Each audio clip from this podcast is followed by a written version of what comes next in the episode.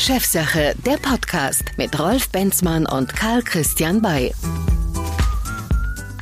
Hallo und herzlich willkommen, liebe Zuhörer, zu einer neuen Folge von Chefsache, der Podcast. Heute dreht sich alles rund um die Lieferkette und wie diese sich neu erfinden muss, angesichts globaler Risiken, mit denen sie immer mehr zu kämpfen hat. Die Zukunft könnte lokal sein, das wird heute unter anderem unser Thema sein. Ich begrüße erstmal bei mir im Chefsache Podcast Studio Karl Christian. Hallo, lieber Karl Christian. Lieber Rolf, ich grüße dich und freue mich sehr, dass wir eine neue Folge zusammen drehen produzieren dürfen. Ja, genau. Man könnte ja sagen, Mensch, dies, das Thema Lieferkette, das ist ja sowas so lang wie ein Bad. Allerdings hat es sich ja in der Tat ein wenig geändert, was die Brisanz des gesamten Themas angeht. Also wir wissen jetzt alle, dass äh, Produkte weltweit produziert werden, weltweit distribuiert werden. Wir wissen auch alle, dass es Engpässe geben kann, von Masken über Medikamenten und dergleichen. Aber was wir jetzt noch nicht so genau wissen, lieber Karl Christian, ist, was man eigentlich daraus lernen kann rund um die Lieferkette. Und das soll heute vor allen Dingen ja auch, sage ich mal, der konstruktive Inhalt unseres Podcasts sein, richtig? Ja, ich denke tatsächlich, äh, der, der Status stellt sich so dar, dass Lieferketten sich im Wandel befinden. Das hat tatsächlich vieles mit Covid-19 und der Pandemie zu tun. Das hat aber auch tatsächlich mit Themen wie dem Suezkanal und auch vielleicht einem veränderten äh, Kundenverhalten und auch einer veränderten Betrachtung auf die Nachhaltigkeit in der Lieferkette zu tun. Das werden wir ja jetzt versuchen aufzudröseln und tatsächlich in den einzelnen Aspekten miteinander zu besprechen. Genau so ist es. Wir werden es filetieren, lieber Karl Christian. Doch zu Beginn möchten wir erstmal alle unsere Zuhörer abholen. Es wird immer viel über das Thema Lieferkette gesprochen. Vielleicht erklären wir es einfach mal, was überhaupt eigentlich eine Lieferkette ist. Wirtschaft kurz erklärt. Wirtschaft kurz erklärt.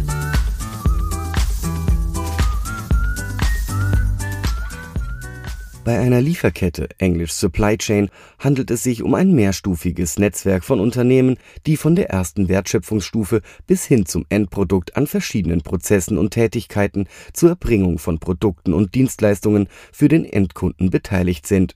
Die Globalisierung der Wirtschaftskreisläufe hat dazu geführt, dass Unternehmen viele Produktionsschritte in weit entfernte Länder verlagern.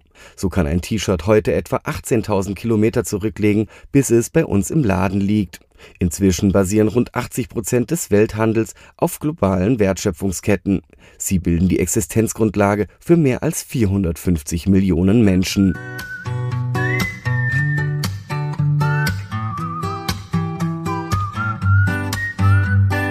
So, lieber Karl Christian, jetzt haben wir gelernt, was eigentlich eine Lieferkette ist. Wenn wir uns jetzt aber mal genauer die Branchen anschauen, die global eigentlich in Lieferketten organisiert sind, dann muss man ja feststellen, das sind ja bei weitem nicht alle Branchen. Es gibt ein paar wenige, aber die so richtig, richtig? Ja, das stimmt, wobei man da, glaube ich, zwei ähm, Befunde auseinanderhalten muss. Es gibt tatsächlich ähm, Branchen, die die, die von den Vorleistungen aus anderen Ländern atypisch stark äh, abhängen und auch gleichzeitig ähm, äh, da einen wesentlichen Teil der Wertschöpfung verorten. Das ist zum Beispiel die Textilindustrie. Wir erinnern uns alle an die Bilder der brennenden Textilfabriken in Bangladesch. Das wird uns nachher in dem Thema Nachhaltigkeit und Verantwortung in der Lieferkette ja auch noch mal beschäftigen. Also die Textilindustrie ist beispielsweise eine der Industrien, die tatsächlich gerne und früh schon verlagert hat. Es gibt andere Industrien, bei denen äh, tatsächlich, nehmen wir die Elektroindustrie, äh, es einerseits um die Niedriglohnländer geht, in die, in die verlagert wurde, auf der anderen Seite aber natürlich auch um die dortigen Märkte in den Niedriglohnländern, äh, die entsprechend dann vor Ort auch bedient werden. Also wir haben ja äh, tatsächlich, wenn wir auf China, was äh, eine ganze Zeit, das ist zugegeben schon länger her, aber eine ganze Zeit eines der äh, Fertigungsländer war, in die wir verlagert haben, natürlich auch einen enormen Binnenmarkt, der zu bedienen ist, sodass eine Produktion vor Ort nicht nur aus Gründen der Wertschöpfungsdiversifikation, also der Produktion mit dem niedrigsten äh, möglichen ähm, Lohnkosten, sondern tatsächlich auch zur Bedienung des dortigen äh, Marktes durchaus sinnvoll ist. Und das führt eben, wie gesagt, auch da dazu, dass wir Produktionsstätten entlang unserer Märkte verteilt über den Globus haben. Wenn man das mal in Zahlen fasst, inzwischen basieren rund 80 Prozent des Welthandels auf globalen Wertschöpfungsketten. Sie bilden, ja, wenn wir mal so sagen, die Existenzgrundlage für mehr als 450 Millionen Menschen. All diese Lieferketten, die sind natürlich ins Stocken geraten durch Covid-19, durch die Pandemie. Wir werden das jetzt nicht im Einzelnen nochmal breitreten, wer, wo, wann, wie stecken geblieben ist. Das ist nicht so sehr das Thema, sondern ich würde ganz gerne auch noch auf andere Risiken zu sprechen kommen, neben einer solchen Pandemie. Also so hat beispielsweise ja McKinsey mal eine Studie an den Markt gebracht und äh, diese prognostizierte ja, dass Unternehmen in ihrer Risikokalkulation etwa alle 3,7 Jahre mit einem einmonatigen Stillstand rechnen müssen. Hier ist aber nicht die Rede von einer Pandemie, sondern von was?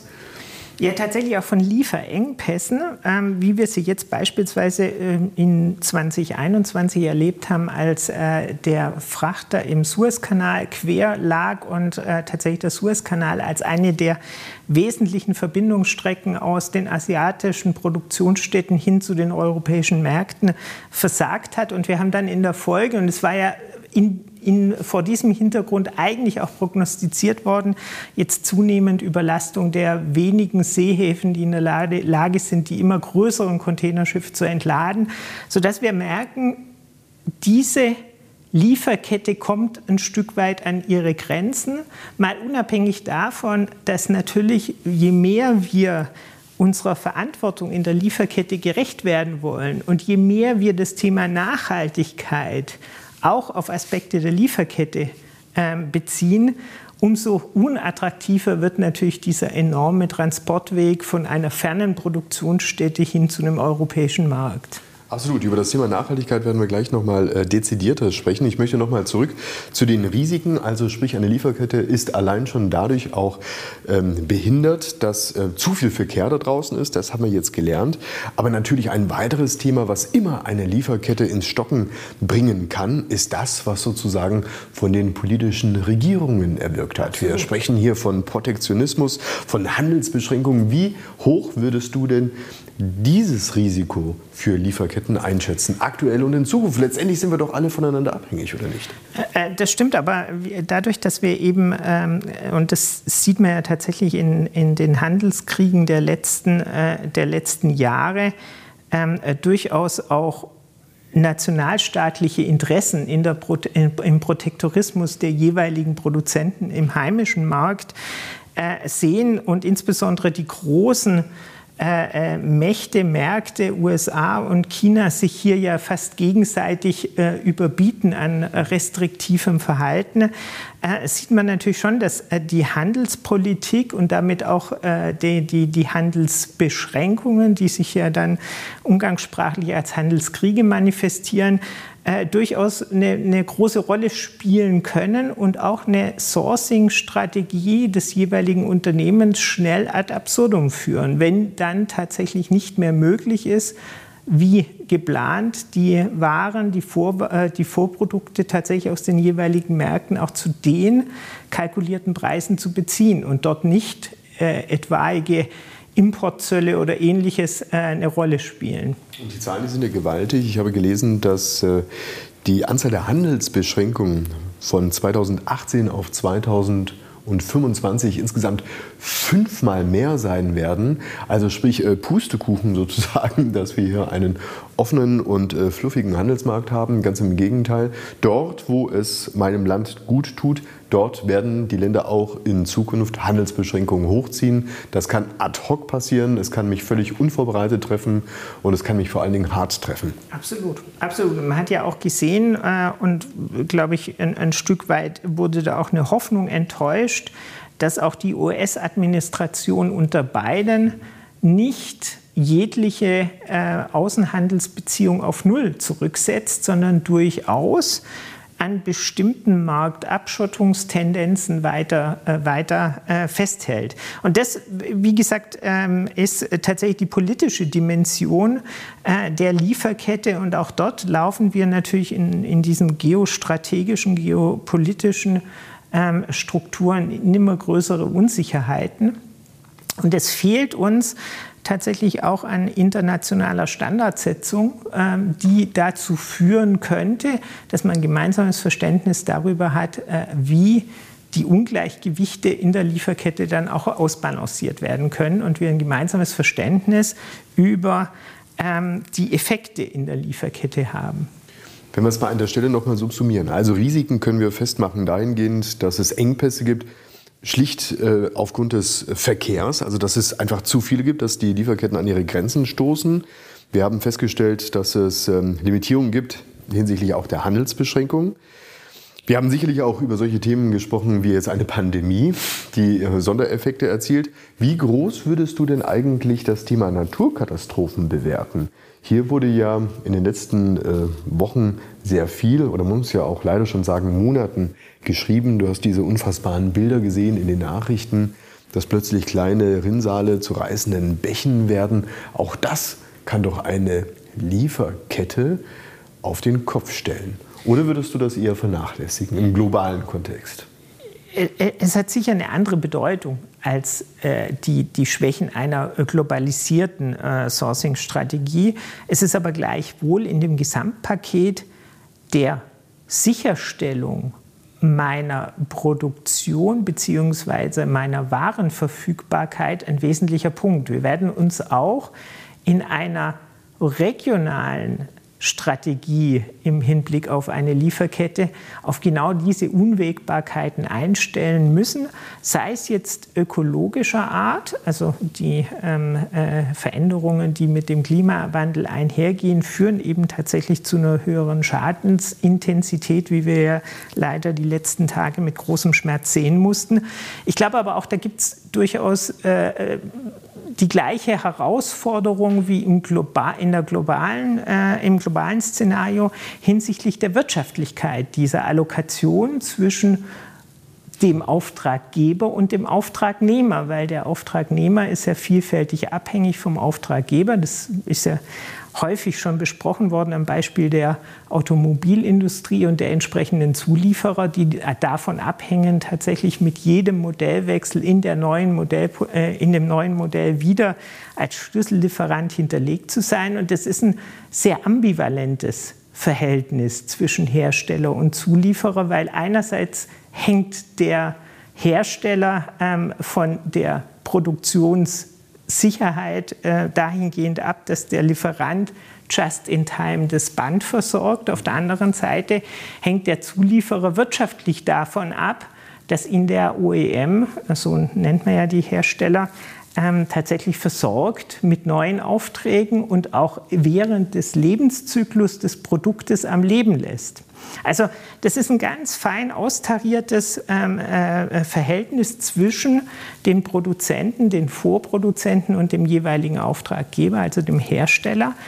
Und ähm, wenn sich da äh, ein, ein, Einkäufer einseitig abhängig macht von einem Lieferanten und der fällt aus, auch das haben wir ja tatsächlich in der Finanz- und Wirtschaftskrise sehr, sehr deutlich erlebt, dann kann es halt tatsächlich sein, dass bestimmte Fahrzeuge nicht gebaut werden können oder nicht fertiggestellt werden können, genauso wie wir es jetzt aktuell aufgrund des Chipmangels äh, wieder feststellen, dass die Menge der verfügbaren Chips, von denen ja heutzutage ein Auto essentiell abhängt, einfach nicht reicht, um die Produktionskapazitäten entsprechend zu versorgen. Ein weiteres Risiko, Risiko, ja für globale Lieferketten liegt ja schlichtweg ja auch im Preis. Also während es sich ja heute vielleicht noch für den einen oder anderen rechnen kann, ein Schiff äh, rund um den Globus zu schippern, um irgendwelche Teile zu transportieren, kann es doch in der Tat sein, dass das künftig preislich nicht mehr so attraktiv ist. Denken wir doch einfach mal an eine CO2-Steuer. Was passiert dann mit den Produkten, die jetzt momentan auf irgendwelchen Frachtern sind? Dann kann doch auch jegliches Unternehmen dazu äh, gezwungen werden, die Lieferketten lokal aufzustellen, unabhängig jetzt von der Natur oder von egal welchen Überlegungen, sondern schlichtweg, weil es einfach viel zu teuer ist, plötzlich in China zu produzieren. Also ich, ich, vollkommen richtig und ich bin fest davon überzeugt, dass das ein dualer Effekt ist. Zum einen wird der Transport über lange Strecken immer teurer Luftfracht ist ja, ist ja sozusagen kaum mehr eine Rede von.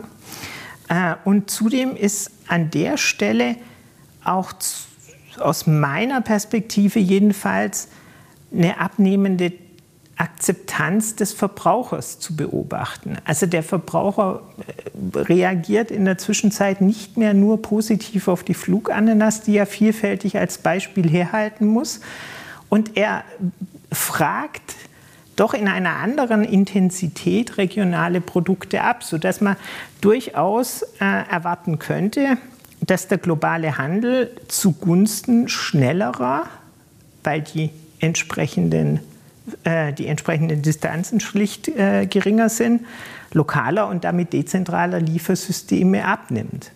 Da möchte ich gerne noch mal drauf eingehen, weil ich glaube, das ist ein tatsächlich äh, ganz, ganz spannender Punkt. Das Konsumentenverhalten hat sich geändert.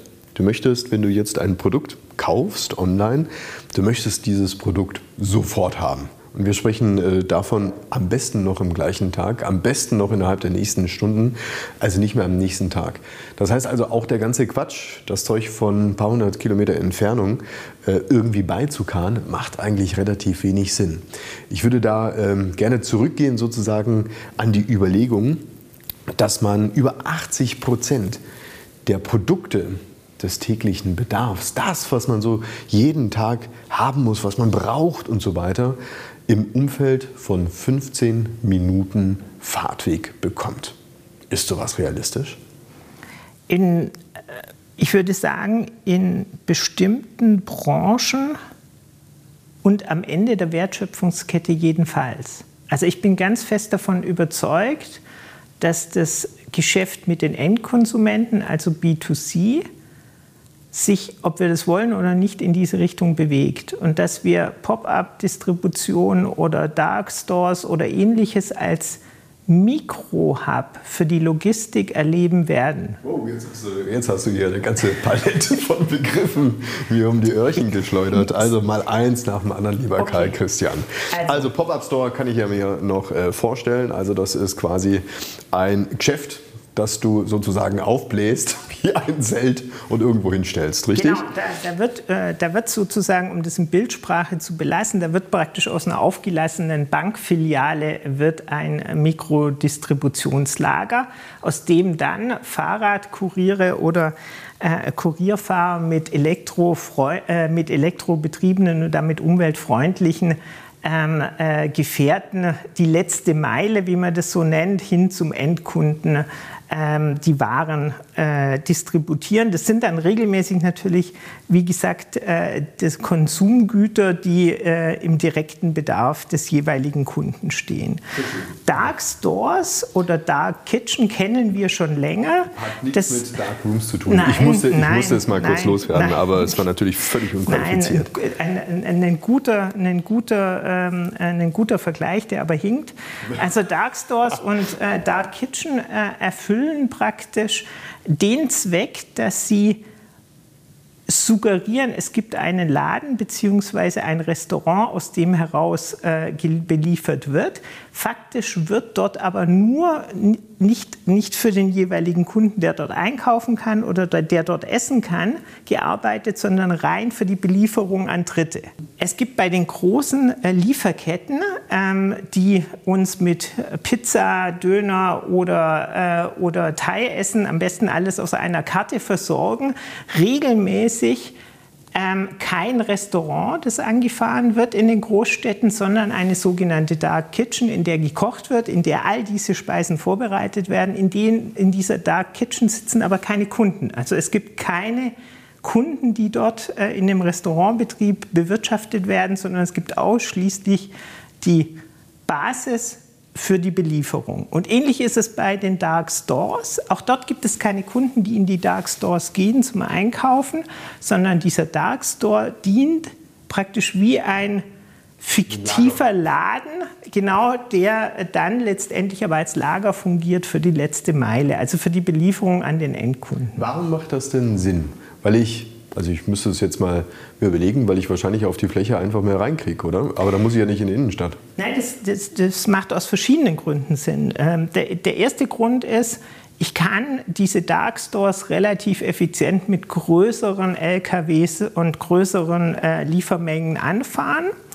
Die Darkstores liefern aber sehr effizient in insbesondere städtischen Umfeld äh, direkt zum Endkunden. Mit kleineren Einheiten, wie gesagt häufig Fahrrad, häufig elektrobetriebene Fahrzeuge und können so und da komme ich zurück auf deine 15 Minuten Belieferungsfenster, ähm, atemberaubende Lieferfenster realisieren. Das könnte ich gar nicht, wenn ich aus einem klassischen Hochregallager, Zentrallager ausliefern würde. Das wäre dafür überhaupt nicht geeignet. Heißt das jetzt ähm, übersetzt, dass die fetten Logistikzentren von Amazon im Prinzip in Zukunft obsolet sind und dass der Doch, Trend dann. Trotzdem. Die brauchen ja. ja trotzdem, weil die versorgen künftig. Die versorgen aber kleinen Zellen genau, sozusagen. Die, genau richtig. Man kann sich das so wie so ein Spinnennetz vorstellen.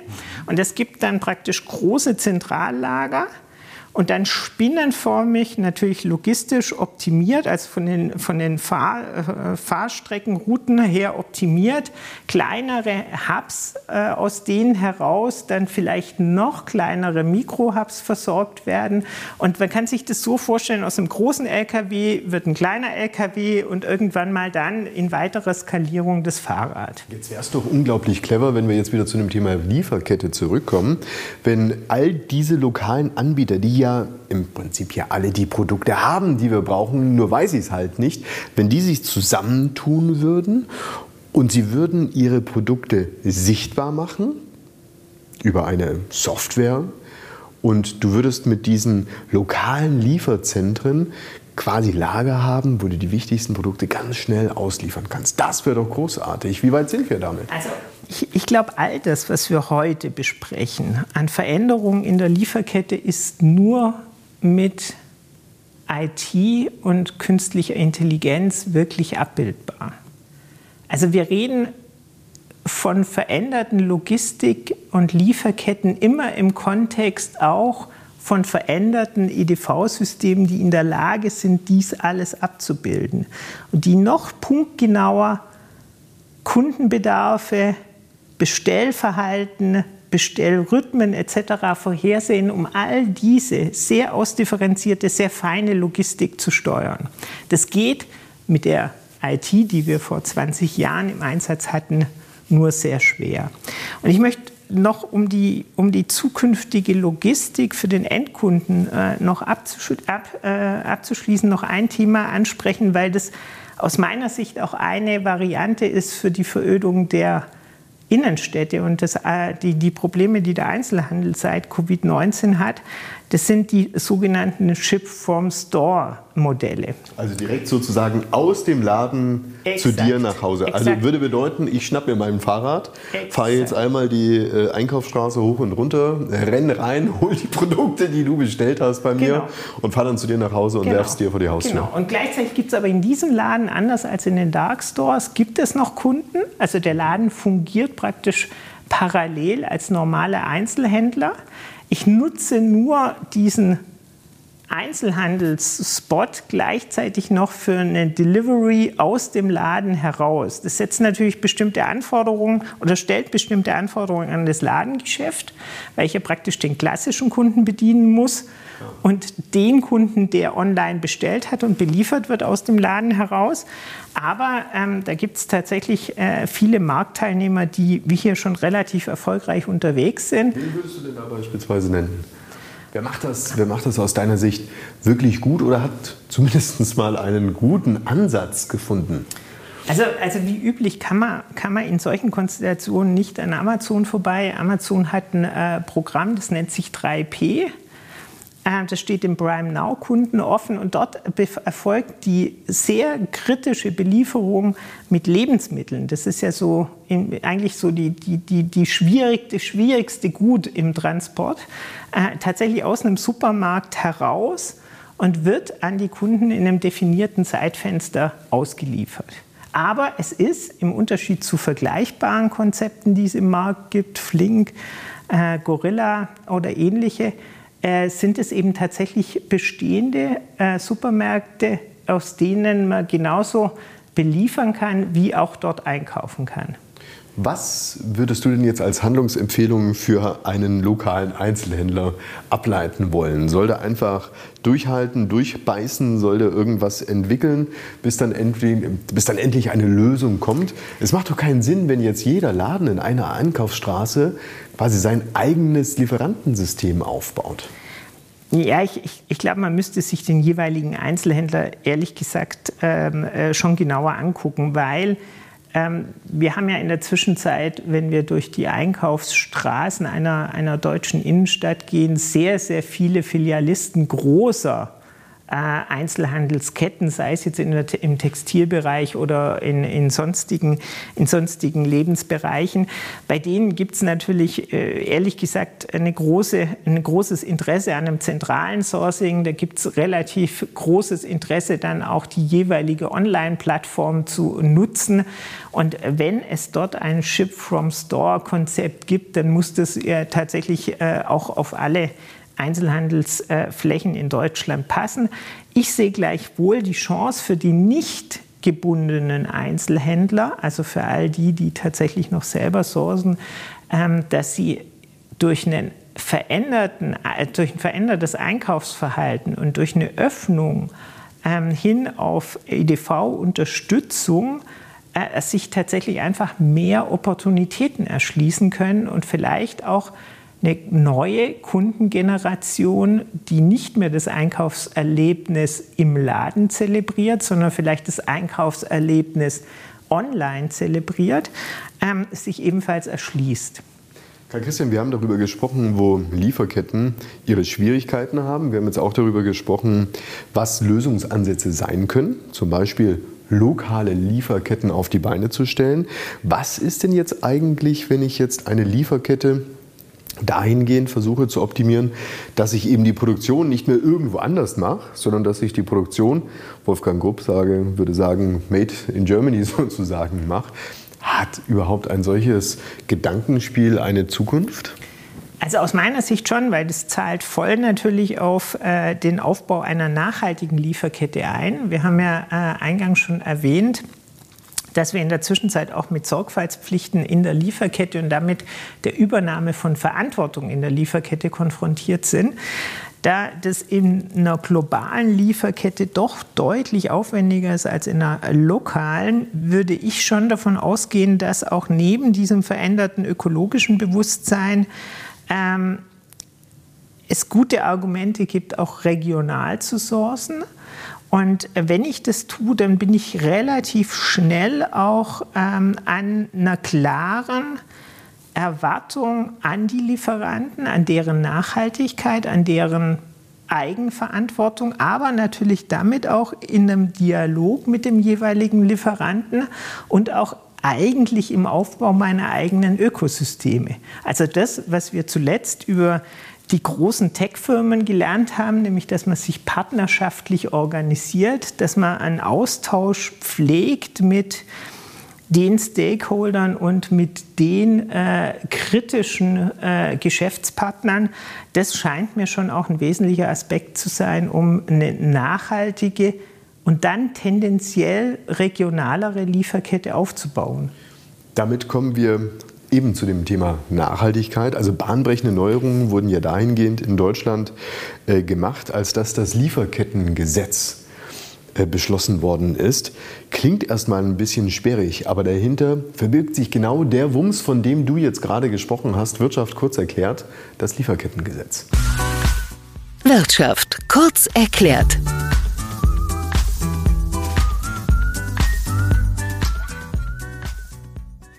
Der Bundestag hat am Freitag, 11. Juni 2021 den Gesetzentwurf der Bundesregierung über die unternehmerischen Sorgfaltspflichten in Lieferketten, kurz Lieferkettengesetz, angenommen.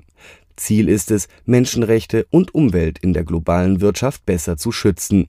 Wie die Bundesregierung schreibt, würden in Handel und Produktion regelmäßig grundlegende Menschenrechte verletzt und die Umwelt zerstört. Mit dem Gesetz sollen deutsche Unternehmen deshalb verpflichtet werden, ihrer globalen Verantwortung für die Achtung von Menschenrechten und Umweltstandards besser nachzukommen. Die Verantwortung der Unternehmen soll sich nach dem Willen der Regierung künftig auf die gesamte Lieferkette erstrecken, abgestuft nach den Einflussmöglichkeiten.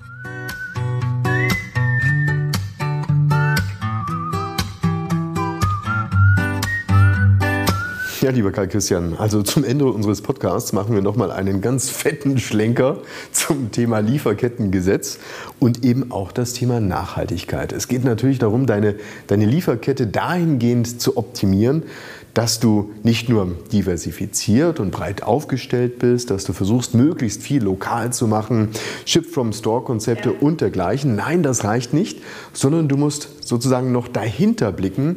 Du musst schauen, dass du, ja, ich will es mal äh, so zusammenfassen, gut mit den Menschen umgehst. Ja, wobei ich da ehrlich gesagt ähm, nicht jede Stimme teile, die, die laut geworden ist in dem, äh, in dem Kontext und gesagt hatte, äh, das ist eine, eine, übermäßige Belastung für die deutsche Wirtschaft oder ähnliches. Ich denke, wir müssen uns klar machen, dass unser Wohlstand wesentlich durch die Ausnutzung dieser Effekte begründet war und ist. Und dass gleichzeitig die wirtschaftlichen Chancen und die wirtschaftliche Entwicklung von Schwellenländern maßgeblich von diesem Impuls, den wir mindestens setzen können, abhängt. Und das ist ja ein Effekt der Industrialisierung, den wir dort erleben. Den haben die, alle europäischen Staaten mehr oder weniger Ende des vorvergangenen Jahrhunderts oder Mitte des vorvergangenen Jahrhunderts bis Ende des vorvergangenen Jahrhunderts hinter sich gebracht. Alle haben mit schwierigen Arbeitsbedingungen begonnen. Alle haben mit irgendwelchen äh, Rohstoffvorkommen eine gewisse Opportunität schaffen können. Alle haben äh, tatsächlich dadurch aber einen erheblichen wirtschaftlichen Aufschwung erreichen können. Und ich sehe schon gerade in einer dysbalancen Welt, Struktur es für ganz wesentlich an, dass man die Umverteilung aktiv managt und sie nicht, nicht repressiv stattfindet. Und von daher finde ich das Lieferkettengesetz trotz aller Schwächen, über die wir das letzte Mal gesprochen haben, geht grundsätzlich in die richtige Richtung. Gib uns doch mal eine Einschätzung, wie das, was bei uns jetzt quasi auf die Strecke gebracht wurde, sich in den globalen Kontext ähm, ja, einreiht. Sind wir die Ersten oder sind wir die Letzten oder liegen wir im Mittelfeld? Ähm, wir, sind, wir sind eher im Mittelfeld. Ich glaube, äh, wir haben äh, durchaus auch auf unsere eigene Art protektionistische Tendenzen, weil wir auch äh, unseren, unseren Status als Exportweltmeister natürlich äh, äh, durchaus versuchen zu verteidigen. Gleichzeitig kommt mir dabei zu kurz, dass wir Chancen, die in einer veränderten transformierten Struktur liegen, ungern nutzen und wir sehr viel, sehr, sehr, sehr häufig dazu neigen, Besitzstandswahrungsdenken an den Tag zu legen. Und ich glaube, ähm, wir werden eine ähnliche Entwicklung nehmen wie andere Staaten, die die Phase der Industrialisierung weit hinter sich gebracht haben und werden uns zunehmend im tertiären Sektor, also im Bereich der Dienstleistungen, im Bereich der Entwicklungsleistungen bewegen. Als Produktionsstandort werden wir langfristig nur dann eine wirkliche Daseinsberechtigung haben, wenn wir in der Automatisierung große Marktführerschaft erreichen. Über die, den menschlichen Faktor scheint es mir nicht möglich zu sein. Da bin ich absolut bei dir und damit sind wir ja sogar schon bei einem ähm, tollen Schlussakkord. Ganz ehrlich, lieber Karl Christian, wir möchten doch ähm, bei der nächsten Folge unseres Podcasts uns noch mehr Zeit widmen, gerade dem Thema ESG, über was wir momentan fast überall lesen können, also Environmental Social Governance. Es geht um Umwelt, Soziales, Unternehmensführung. Man könnte auch sagen über Corporate Social Responsibility. Es gibt, glaube ich, viele Begriffe, die da draußen momentan so in der Gegend rumbabern. Aber unterm Strich geht es doch um die unternehmerische, soziale Verantwortung. Absolut. Und da wir gerade über Nachhaltigkeit in der Lieferkette als Wettbewerbsfaktor gesprochen haben, ist es tatsächlich eine direkte Überleitung in das nächste Thema. Das sehe ich genauso. Ja, wunderbar. Dann werden wir darüber das nächste Mal sprechen, denn am Anfang jeder Lieferkette steht der Mensch. Herzlichen Dank für dieses Gespräch, lieber Karl Christian. Es würde mich freuen, wenn es auch Ihnen und euch gefallen hat. Und wir hören uns das nächste Mal hier bei unserem Chefsache-Podcast dann rund um das Thema ESG. Bis bald wieder. Vielen Dank. Bleiben Sie uns gewogen. Das war Chefsache, der Podcast mit Rolf Benzmann und Karl Christian Bay. Besuchen Sie auch unseren YouTube-Kanal. Bis zum nächsten Mal.